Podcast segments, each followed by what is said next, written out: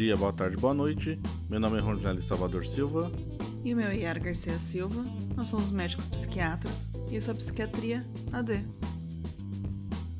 O tema desse episódio é Psiquiatria e Racismo. Antes de começar o episódio, vamos aos avisos gerais.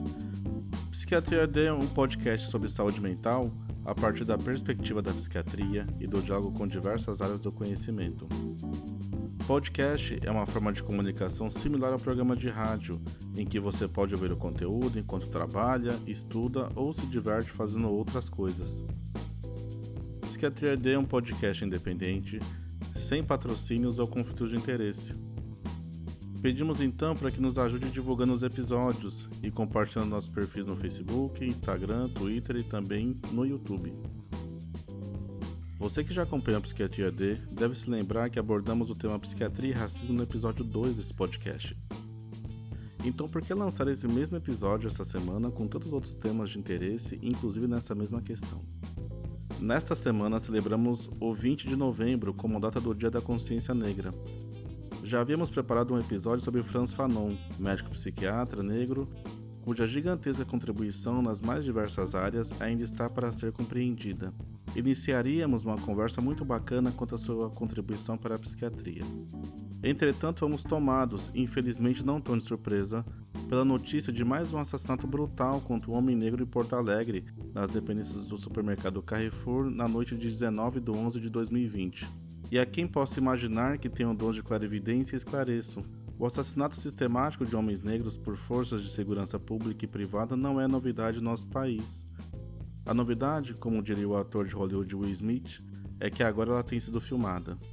Como tem se tornado cada vez mais comum, pessoas do meu círculo pessoal me procuram para falar sobre o assunto, umas revoltadas com o absurdo, outras tentando entender o papel do racismo enquanto determinante desse ato de violência, mas também quem se mostrava resistente a aceitar a violência racial como uma das características estruturantes da nossa sociedade. E os artifícios são os de sempre: dizer que não tem nada a ver com isso, que o racismo de um não é o racismo de todos, ataques à honra pessoal da vítima, por fim, diminuição do episódio como um ato isolado. Me toca particularmente esse assunto porque eu, homem negro, já na minha quarta década de vida, tive a minha cota de violência policial, Aprendi a andar desde cedo com medo da farda, com receio de andar na rua ou dentro de lojas fazendo movimentos que pudessem ser mal interpretados. Nada disso impediu que acontecesse o óbvio e que fosse apenas mais um a contar histórias revoltantes de abordagem de forças de segurança pública ou privadas. Optamos, eu e a Yara, em segurar o episódio sobre o Fanon para outro momento. Mesmo com pouquíssimo tempo de vida, o Psiquiatria D hoje já atinge algumas centenas de ouvintes numa semana, alguns deles seguidores frequentes. O impacto de falar sobre psiquiatria e racismo seria maior e ainda mais útil agora. O episódio de hoje é uma reedição, desta vez em melhor acabamento e com pequenas atualizações dos dados, como por exemplo no trecho em que de forma equivocada cito o livro de Eric Williams, Capitalismo e Racismo. O nome na verdade é Capitalismo e Escravidão. Para além da minha forma de lidar com isso, esse episódio é também uma forma de ajudar a instrumentalizar a luta nesse campo tão omisso às reflexões raciais, chamado de psiquiatria.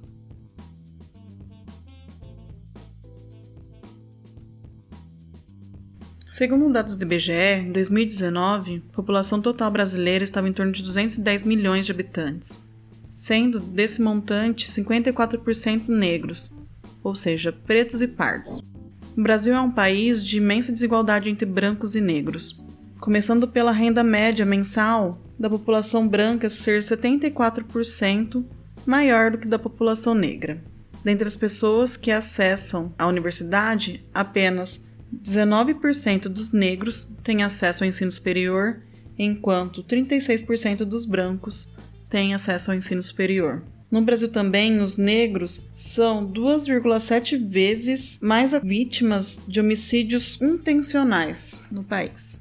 E dentre o suicídio, 6 a cada 10 pessoas que tentam suicídio são negras. Um estudo coletando dados do Ministério da Saúde da UNB afirma que de 2012 para 2016 cresceu em 45% as tentativas de suicídio entre os jovens negros.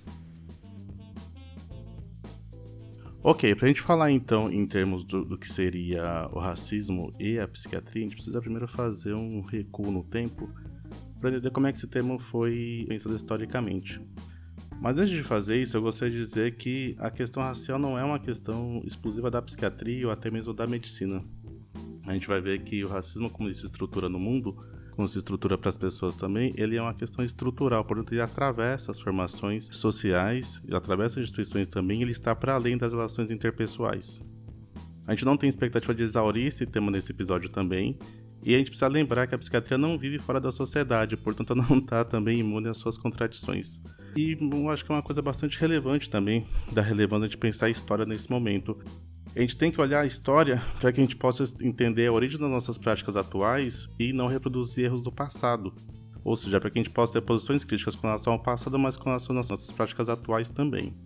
Gostaria de começar refletindo um pouco com vocês sobre a origem do racismo. O racismo não surge anteriormente à escravidão, como a gente possa imaginar, mas o oposto disso. Quando a escravidão se instala, e aí ela é fruto de um processo econômico que diz respeito à ocupação da Europa, a ocupação que a Europa faz nas Américas, com o intuito de explorar essas terras, ela demanda uma força de trabalho imensa para conseguir que se faça a exploração da terra nessa região. Para que a Europa possa fazer isso, ela tenta a primeira saída, que é a utilização da força de trabalho dos povos nativos.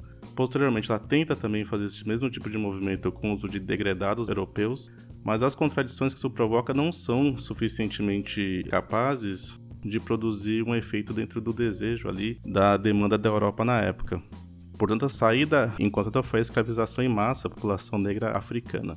Eric Williams, no seu brilhante livro Capitalismo e Racismo, ele deixa isso explícito pra gente.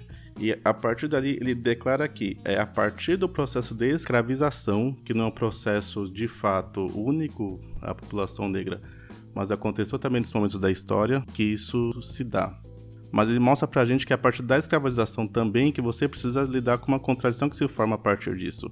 No, a partir do século XVI, existem problemas legais e problemas também de ordem é, moral no fato de você manter um trabalhador negro sob condições brutais de exploração como eram impostas pela escravidão. Para dar conta disso, passa a surgir ali, e aí existe dúvida onde seria esse movimento de justificação racial para a escravização, mas entende-se que foi na América Central que começa a surgir uma formulação ideológica popular que justificava esse processo de dominação. Logicamente, o processo não se deu de forma linear e não se deu sem embates locais também.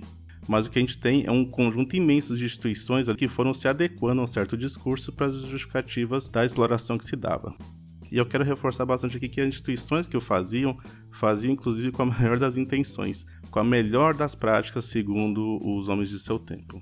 É, a partir do século XIX acontece um salto qualitativo, que é quando, por uma vamos dizer assim, uma má interpretação das teorias darwinistas, você passa a atribuir como justificativa teórica do processo de escravização ou de submissão dos diversos povos do mundo à dominação europeia daquele tempo a práticas que se justificavam a partir do processo de seleção natural. É claro que pensando nos dias de hoje, é um absurdo, mas se justificava a partir da, da lógica da adaptação do mais forte, que é uma extrapolação do pensamento do Darwin, que não encontra fundamento nem nos seus textos, mas que certos grupos estariam num processo evolutivo inferior, e aí os negros entrariam nisso. De interesse para a gente aqui é falar, por exemplo, do que foi a frenologia, que era uma teoria pseudocientífica que dizia respeito a uma tentativa de você encontrar justificativas para o comportamento das pessoas a partir de suas características físicas. E aí o resultado disso foi que você passou a declarar que pessoas que estavam em situação de banditismo, normalmente pessoas que já nasciam em situações limite ou na periferia ali do capitalismo do seu tempo, basicamente ou pessoas pobres de origem muito humilde da Europa mesmo, ou pessoas que migravam para lá e tinham filhos e não conseguiam ascender socialmente mas também falar um pouco sobre o que foi o eugenismo, e acho que isso é de especial interesse para a gente aqui. A partir então dos trabalhos aí do Gobineau, os trabalhos do Francis Galton, né, quem pensou bastante tanto a questão da frenologia quanto a questão do eugenismo, passou-se a fazer muito sucesso, principalmente a partir do final do século XIX, uma teoria de que o que faltava para a gente ter melhores condições de saúde globais na sociedade dentre outras coisas, ou seja, para que a gente tivesse uma sociedade melhor, seria necessário que certos grupos fossem minimizados ou até eliminados, porque eles carregariam alguma coisa que hereditariamente se manifestaria em comportamentos que consideravam-se disruptivos. Lógico que a gente não está falando de uma situação que você já sabia da existência dos genes ou como é que o DNA circulava ali. Você tinha sinais e indícios disso, mas uma determinação correta e concreta e bioquímica de como isso funcionava não se tinha ainda. E a medicina não ficou imune a isso. A gente pode ver aí que no trabalho de psiquiatras muito famosos do seu tempo, aí principalmente quem trabalha com psiquiatria vai lembrar de alguns nomes, Benedict Morrell, o Adolf Meyer nos Estados Unidos, a gente pode falar, mas principalmente acho que é o interesse pra gente aqui é o Emil Kraepelin, né? Kraepelin que ficou famoso aí na virada do século XIX para o século XX por ter popularizado o termo demência precoce, que é o nome que a gente dá para um processo ele considerava na época né, um processo degenerativo causado inclusive por cruzamentos interraciais ou até por uma carga hereditária ruim tem uma longa produção acerca do pensamento do Kraepelin nesse tempo, né? não só dele, mas como de outros psiquiatras também alemães. E que essa tal de demência precoce ela levaria então a pessoa a uma degeneração das suas capacidades cognitivas que era, via de regra, naquele momento também irreparável. Essa demência precoce hoje em dia a gente chama de esquizofrenia e a gente descobriu que não é assim que a coisa funciona, né? A esquizofrenia é um transtorno psiquiátrico de outra ordem, não tem absolutamente nenhuma relação aí com o pensamento, com esses pressupostos teóricos que o Kreplin utilizava. Pois bem, por que, eu estou citando o Kreplin especificamente? É porque essa forma de pensamento ela foi uma forma bastante relevante na Europa do seu tempo. Ela se espalhou até pelo Brasil, como era vai mostrar daqui a pouco também, no caso um pensador importante aqui da psiquiatria nacional e dos seus embates com muitos teóricos do seu tempo também. Mas o que eu quero dizer é que essa forma de pensamento serviu para justificar, por exemplo, certas instituições como o hospício, como o manicômio, serviu para justificar certas práticas clínicas como a ideia de que não existiria investimento maior a se fazer nos sujeitos, e serviu até para que você justificasse que certos grupos ou não deveriam se reproduzir ou deveriam ser colocados sob força física, sob um processo de zelo total do Estado para que evitassem causar muitos problemas. Pois bem, agora o que eu acho interessante para a gente pensar é que você tem desde um pensamento sofisticado pseudocientífico como esse, ele carrega consigo aí algumas questões ardilosas, mas teve gente que foi mais explícita disso. Né? Acho que a gente pode falar aqui de um caso né, de um psiquiatra estadunidense, acho que pouca gente ouviu falar, mas ele é relativamente famoso, que é o Samuel Adolph Cartwright. Ele foi importante na divulgação de certas ideias racistas na primeira metade do século XIX.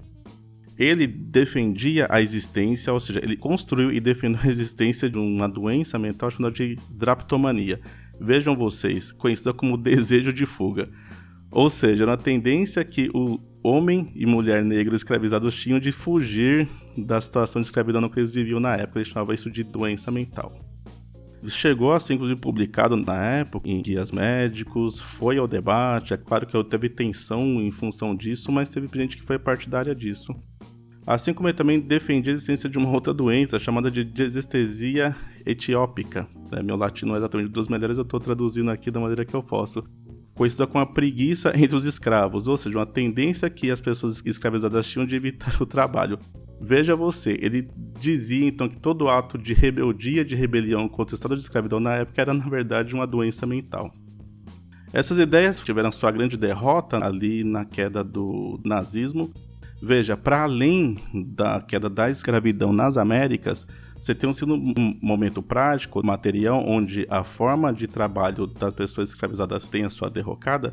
Você tem um segundo momento que é uma derrota também teórica das ideias eugenistas e das ideias da frenologia também ao fim da Segunda Guerra Mundial. O que mostra que não basta ciência para combater prática anticientífica. Às vezes você precisa inclusive pegar em armas para definir que certas coisas que atentam contra a dignidade humana não se perpetuem. E eu queria falar de um segundo momento que se dá, que é como é que o movimento negro enxerga essas coisas, e aí queria falar para vocês sobre dois aspectos aqui. Primeiro, falar sobre uma pessoa que é um gigante, pessoa que tem uma contribuição imensa, talvez o teórico mais importante do qual a gente possa falar sobre a questão negra, que é o Franz Fanon. Franz Fanon é um médico psiquiatra na Martinica, morreu em 61 com 36 anos de idade e falar para ele como uma citação apenas é desmerecer a obra dessa pessoa que foi capaz de produzir aí interpretações marcantes para a questão do racismo nos países colonizados. Portanto, o que eu vou fazer aqui é deixar apenas aquele gostinho na boca para que vocês possam ouvir depois que a gente vai retomar o Fanon em inúmeros capítulos, porque ele é, para mim, como homem negro, um exemplo em todos os aspectos que vocês possam imaginar. O Fanon teve um papel fundamental porque ele conseguiu construir a ideia de como é que se dá a subjetivação de homens e mulheres negros em países colonizados e mais do que isso, ele conseguiu pensar também como é que se dá na relação com os brancos. Então, como é que esse branco também se subjetiva numa relação, numa estrutura racial. Veja, o Fanon, ele entendia que você tinha, claro, que o racismo ele era uma relação que se dava entre pessoas, mas ele era muito mais que isso.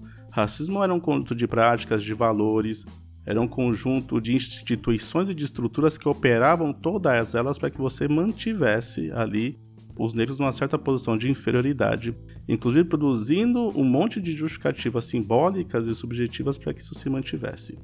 Fanon foi fundamental porque ele conseguiu atribuir papel central que a vivência prática de um país colônia, um país que tivesse sido colônia, na formação dessas subjetividades, inclusive conseguindo descrever quais eram as respostas subjetivas típicas disso. Tem suas duas obras-primas sobre o assunto, tanto Peles Negras, Máscaras Brancas, assim como Condenados da Terra, ele é muito sagaz na maneira como expõe isso, mas através de outros artigos seus em publicações diversas também. Mas para além disso, ele consegue expor também como é que a resposta de brancos e negros representava as respostas subjetivas representavam respostas simbólicas que carregavam além de uma violência explicitavam a incoerência do sistema colocado também. E queria falar especificamente sobre uma dessas questões. Eu acho tragicômico, Yara, sendo bem sincero, eu acho tragicômico a realidade que a gente pensa quando se impõe isso. Por isso que eu acho que voltar para a história é importante para a gente ver que os temas que parecem estar surgindo agora são temas que já estão sendo gritados aí, né? Já, já estão sendo explicitados pelo movimento negro faz muito tempo. No período ali das lutas por direitos civis nos Estados Unidos, veja vocês, então nós tínhamos processo de conturbação social no qual os negros se organizaram e começaram a demandar que seus direitos ou fossem respeitados ou até avanços para que o racismo não continuasse se perpetuando naquele país. Pois bem, o livro The Protest Psychosis, ou How Schizophrenia Became a Black Disease, uma tradução livre, alguma coisa assim, né? é a psicose de protesto, é como é que a esquizofrenia se tornou uma doença negra. O autor, ele dialoga aqui e ele expõe a história de como é que esses homens e mulheres negros que expunham né, o seu sofrimento psíquico decorrente da situação lamentável né, ser imposta pelas leis de segregação racial estadunidenses eram tratados como, veja você, esquizofrênicos. Ou seja, a pessoa que se rebelava e que dizia de um lado que sofria por certos impasses materiais, ela era vista pelos médicos psiquiatras na época como sendo alguém que estava delirando quanto ao assunto, ou opção 2, era-se visto que a maneira como a pessoa expunha o seu sofrimento psíquico, às vezes com violência, às vezes até com processos dissociativos, a pessoa ficava confusa ali para não conseguir se localizar bem, ou até porque a tensão emocional era muito intensa, ganhava também um diagnóstico desse. E a gente saber qual era a consequência disso, as pessoas paravam no manicômio, para daí aprender a se comportar melhores. Ok? Agora, por que, que eu estou tentando trazer isso aqui? Porque talvez a gente vá ter que falar daqui a pouco sobre como é que essas coisas se manifestam nos dias de hoje, como é que a psiquiatria pensa isso nos dias de hoje também.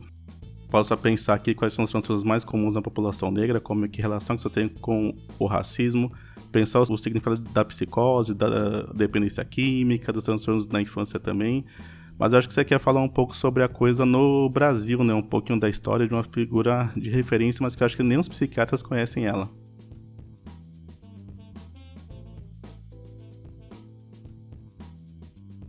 Queria falar um pouco pessoal sobre Juliano Moreira. Para quem não conhece, é o fundador da disciplina de psiquiatria no Brasil. Juliano, ele era baiano, nascido em Salvador em 1873, negro, filho de pai branco e mãe negra, uma família de origem pobre, e ele ingressou na Faculdade de Medicina da Bahia aos 13 anos e se formou aos 18 anos. Depois de 5 anos de formado, ele regressou para a Faculdade de Medicina na Bahia como professor substituto. Em 1903, ele assumiu como diretor do Hospício Nacional de Alienados do Rio de Janeiro, um grande hospital psiquiátrico na época. Nesse hospital, ele fez mudanças importantes. Ele aboliu o uso de camisas e coletes de força para pacientes psiquiátricos, Ele retirou as grades das janelas. Ele também fez uma mudança no corpo clínico do hospital, introduzindo na composição do hospital médicos de várias formações, de várias especialidades. Ele construiu no hospital um laboratório de anatomia para anatomopatológicos e de bioquímica. Ele investiu em formação dos enfermeiros que trabalhavam no hospital e ele levou muito a sério os registros, tanto administrativos quanto de estatísticas clínicas levantadas pelo hospital. Além de todos os progressos de todas as benfeitorias no hospital, Juliano ficou muito conhecido também por explicitar a discordância que ele tinha em relação a médicos eugenistas da época, como por exemplo o maranhense Raimundo Nina Rodrigues. Assim como outros psiquiatras e médicos da época, os médicos eugenistas achavam que o negro era uma, um ser inferior ao branco simplesmente por ser negro. E dessa forma, tanto os negros quanto pessoas descendentes de negros e brancos carregavam por si só genes ruins para doenças psiquiátricas ou outros acometimentos da época. Mas vale ressaltar que na psiquiatria e na medicina na época não tinham só os eugenistas. Boa parte dos médicos do Brasil e do mundo se contrapunham a essa posição. Não, olha só, eu acho que isso que você trouxe é muito legal, assim, pra gente pensar que as formulações científicas, elas não têm, claro, uma crítica em torno delas e quais são seus pressupostos teóricos, e aí quem trabalha com filosofia sempre critica isso, né, quais são os pressupostos teóricos que a gente trabalha, a gente pode cair em falácias mesmo, que daí a própria ciência vai levar muito tempo para que ela possa desmenti-la.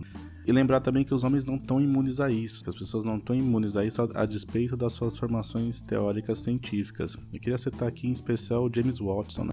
James Watson ficou famoso junto com Francis Crick por terem ganhado o prêmio Nobel de 1962 por terem desvendado a estrutura de dupla hélice do DNA. James Watson, ele também se notabilizou aí nas últimas décadas, na verdade, por comentários preconceituosos de diversas ordens. Não vou nem reproduzi-los porque acho que não é o caso aí. Quem quiser procurar sobre James Watson e racismo no Google, que fique à vontade. Eu não acho que vale a pena a gente reproduzir, dar espaço para esse tipo de coisa aqui. Mas quero notabilizar que ele é um prêmio Nobel de medicina e com reprodução e com falas que são explicitamente racistas. Queria trazer outra coisa aqui também. Vai começar a falar sobre os avanços da psiquiatria em termos da questão do racismo hoje em dia, como é que a psiquiatria tem pensado essa questão racial também. Mas eu gostaria de trazer para vocês a primeira coisa que a gente não vai curar o racismo a partir de formulações clínicas nem psicoterapêuticas, tampouco elas em termos psicofarmacológicos. Mas de qualquer forma a gente pode atuar tendo isso em mente, que isso possa ser uma linha guia também para nossas práticas clínicas, né? Para além das nossas práticas cotidianas e das tensões políticas que a gente possa fazer, lembrar que as nossas práticas clínicas têm que levar isso em consideração também. Então a gente precisa, ao receber pessoas vítimas de racismo que explicitem isso, ou mesmo que não tenham explicitado ainda, mas entender a relevância do racismo enquanto fator desencadeante para o sofrimento psíquico, para transtornos psiquiátricos. E aí lembrar que a gente não tem ainda, ainda que a gente possa, possa ter as nossas opiniões particulares sobre isso, a gente não tem ainda determinação a partir da ciência de como é que o racismo atuaria durante o tratamento das pessoas. Né? Se seria, por exemplo, um fator negativo, um fator de mau prognóstico, a gente tem dúvidas com relação a isso parece razoável, né, por tudo que a gente sabe, pensar que provavelmente o são, né, mas a gente não tem, para dizer isso em termos científicos, em termos médicos científicos, a gente não tem evidência disso. Não porque não seja difícil de fazer evidência, mas provavelmente porque a gente não tem investimento suficiente para que a gente possa pesquisar isso com alto nível ou interesse de boa parte da comunidade científica também. Queria começar trazendo aqui um, um artigo, daí a gente pode traduzi-lo como Mediação em fatores transdiagnósticos na relação entre a discriminação percebida e transtornos mentais. Artigo difícil, já pelo nome dele, né? Um artigo bastante difícil. Foi publicado na JAMA Psychiatry de 2015, um artigo que já tem aí 5 anos.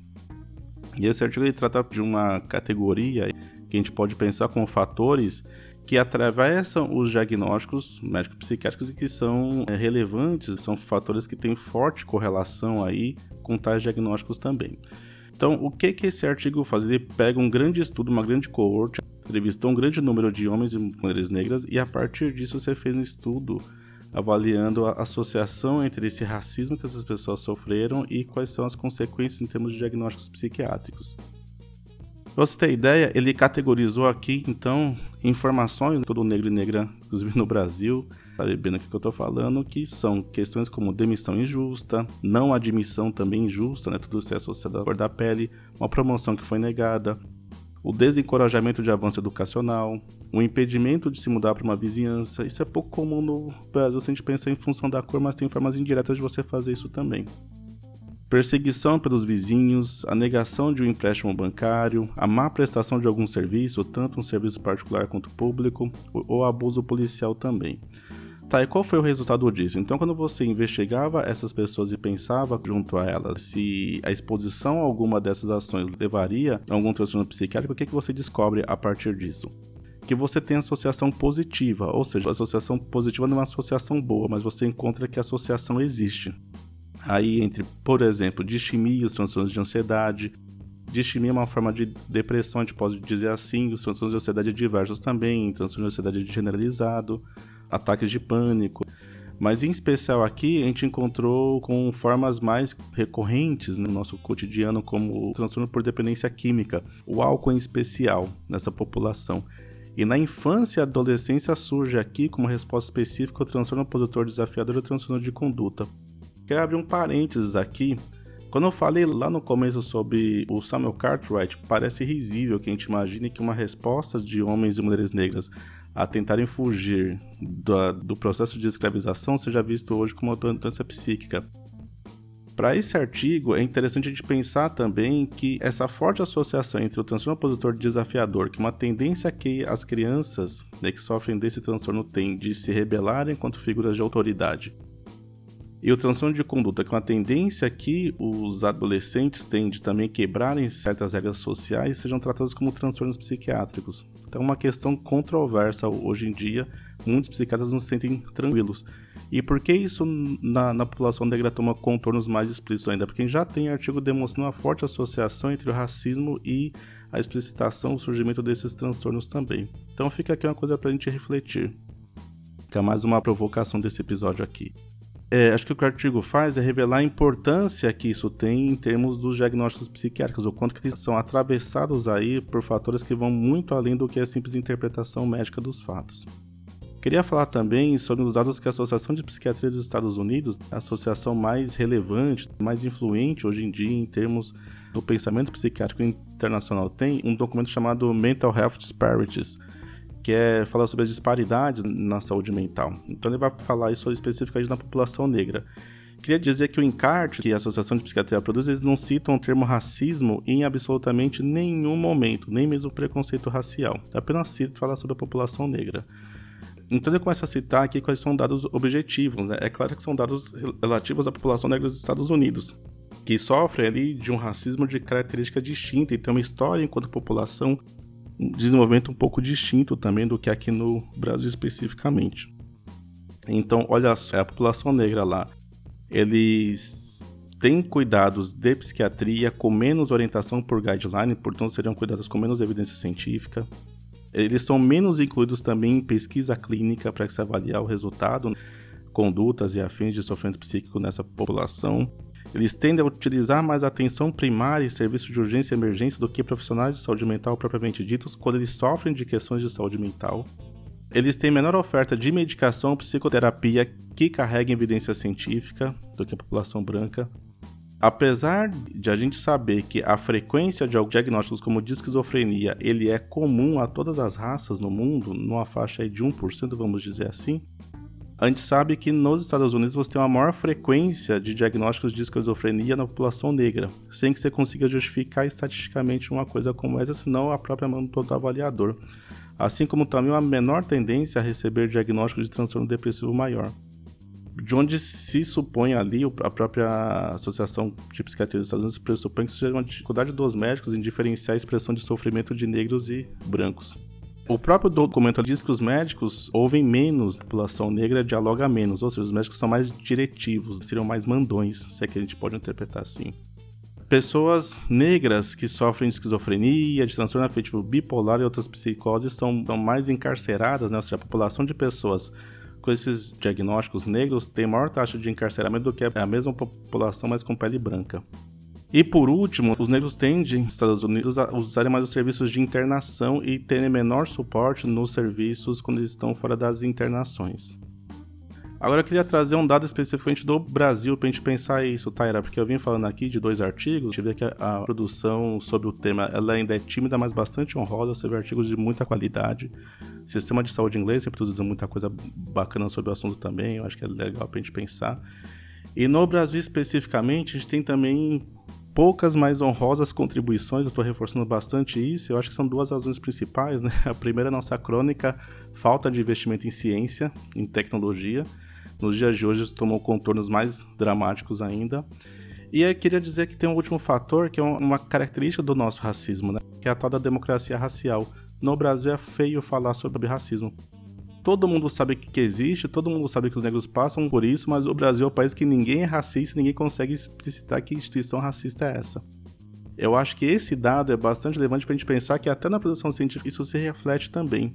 Ainda que o pescador tenha interesse nisso, você se dedicar a algum assunto no Brasil já é muito dificultado. Com esse tema ainda, queria trazer aqui então um artigo de 2017, saiu na revista Ciência e Saúde Coletiva, teve duas autoras, que foi chamado de Raça barra Cor da Pele e Transtornos Mentais no Brasil, uma revisão sistemática, ou seja, um artigo de alta evidência, né, pra gente pensar.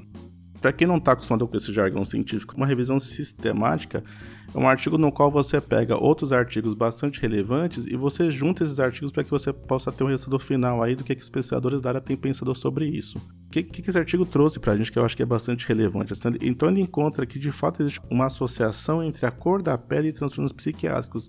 Veja, os autores não estão falando aqui sobre racismo especificamente, estão falando só sobre cor da pele. Então, simplesmente a cor da pele já é um fator que nessa revisão aqui já demonstra para gente que existiria uma associação bem definida quanto a alguns transtornos. Claro, as autoras são muito sagazes em explicitar a falta de dados mais substanciais para a gente, para que a gente pudesse avaliar isso e as dificuldades todas envolvidas também com os tipos de artigos que se tem. É, você tem, você tem dificuldades técnicas em conseguir juntar artigos diferentes aqui. Mas veja, elas conseguiram encontrar associação entre a cor da pele e transtorno depressivo maior, em mulheres especificamente. É um diagnóstico maior de transtorno depressivo maior, né, que a gente conhece popularmente como depressão, principalmente nos períodos de gravidez e de puerpério, assim também como transtornos de ansiedade. Ou seja, o Brasil e o mundo têm dito pra gente que a gente tem indícios fortes de que cor da pele e racismo são fatores determinantes para nossa clínica e para pensar o diagnóstico também. E, e, elas vão além, elas reforçam que como a gente não consegue encontrar uma relação direta, e é um absurdo teórico, uma relação direta entre cor da pele e algum transtorno psiquiátrico, que a única justificativa que a gente pode encontrar para isso seriam questões ambientais. E aí, qual o papel que o racismo ocupa nisso? Fica uma interrogação para a gente pensar em futuros artigos também. E deseja fazer uma produção maior também ok? Bom, gente, queria fazer então um resumo do que a gente conversou hoje, ok? A gente já vai se aproximando do final aqui. A gente começou falando aqui sobre a relevância de estudar o tema que é racismo e aí com a sua relação com a psiquiatria. Lembrando que a gente começou voltando na história para falar sobre isso, né? depois de que a Yara explicitou aí para a gente dados relativos ao Brasil em termos de acesso no dia de hoje, demonstrando que as coisas continuam muito difíceis para a população negra. Então a gente fez aí um passeio pela história internacional, falou sobre relação aí que a psiquiatria, tanto psiquiatras quanto a instituição psiquiatria teve também, né, um flerte intenso com essas teorias eugênicas na época. A gente falou sobre o papel, sobre a história fundamental do Juliano Moreira, o fundador da psiquiatria no Brasil, homem negro e baiano, olha só. Quando a gente vê o número de médicos negros hoje em dia, bem pequenos ainda, né? A gente se lembra disso com orgulho. E por fim, a gente falou aqui sobre como é que está a situação hoje em dia, né? Eu fiz aqui um resumo bem pequenininho para a gente começar a ter também algum parâmetro para falar como é que a psiquiatra tem pensado essas coisas no dia de hoje. Gostaria de pedir, se possível, compartilhem, ouçam semanalmente nossos podcasts e, se puderem, através das redes sociais, fazer indicações ou até compartilhar com amigos os novos temas. Acho que quase todas as fontes que a gente tem aqui a gente já, já citou ao longo da, da nossa fala, né, Yara? queria trazer, portanto, uma fonte que não foi citada aqui, que é o livro de História da Psiquiatria no Brasil, do Jurandir Freire Costa. Esse livro, é bastante reconhecido, bastante famoso, e tem um capítulo interessantíssimo que fala sobre o racismo no Brasil especificamente e sobre como é que essas abordagens, como é que essas questões todas foram trazidas para cá nos dias de hoje, ok? E dizer também que a gente utilizou dados, tanto do IBGE quanto do Ministério da Saúde, para pensar a situação da população negra no Brasil nos dias de hoje. Reforço para vocês que esse, esse, primeiro episódio aqui sobre esse tema foi só pra gente molhar o bico, como costumavam dizer aí, no certo programa de humor, e que a gente voltará a pensar esse tema conjuntamente com vocês. É, queria dizer, portanto, tchau e até a próxima. Tchau e até a próxima.